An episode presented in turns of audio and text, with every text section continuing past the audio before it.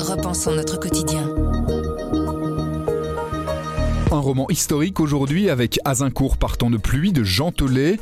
Le problème, c'est qu'en refermant le livre, Jean-Claude Van Troyen du service culture était déçu.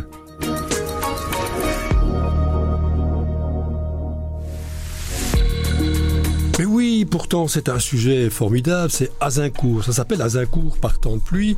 Azincourt, c'est le 25 octobre 1415 une grande bataille entre les Français et les Anglais. Il y en avait beaucoup à ce temps-là, mais celle-là, ça a été catastrophique pour les Français. Et donc, il y a là euh, des tas de chevaliers, 10 000, je crois, ou 13 000 euh, Français, en armure, avec leurs destriers.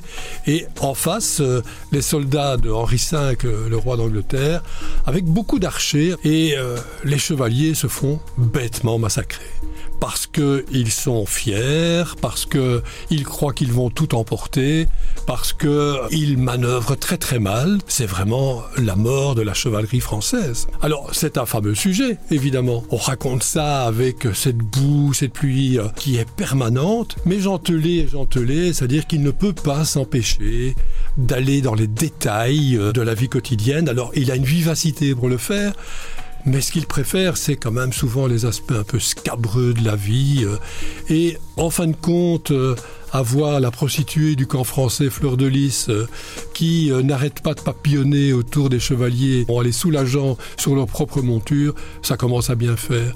Et quand l'histoire n'est plus que, que cela, et n'est plus que de l'écriture un peu espiègle, avec des passages osés, mais bon, qu'est-ce qui est encore osé aujourd'hui?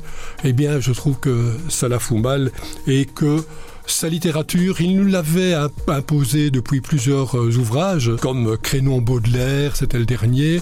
Eh bien, cette littérature n'est plus que du ressassement et c'est du gentelé plutôt que de la littérature. Azincourt par temps de pluie, par gentelé, et c'est chez Mialet Barreau, éditeur.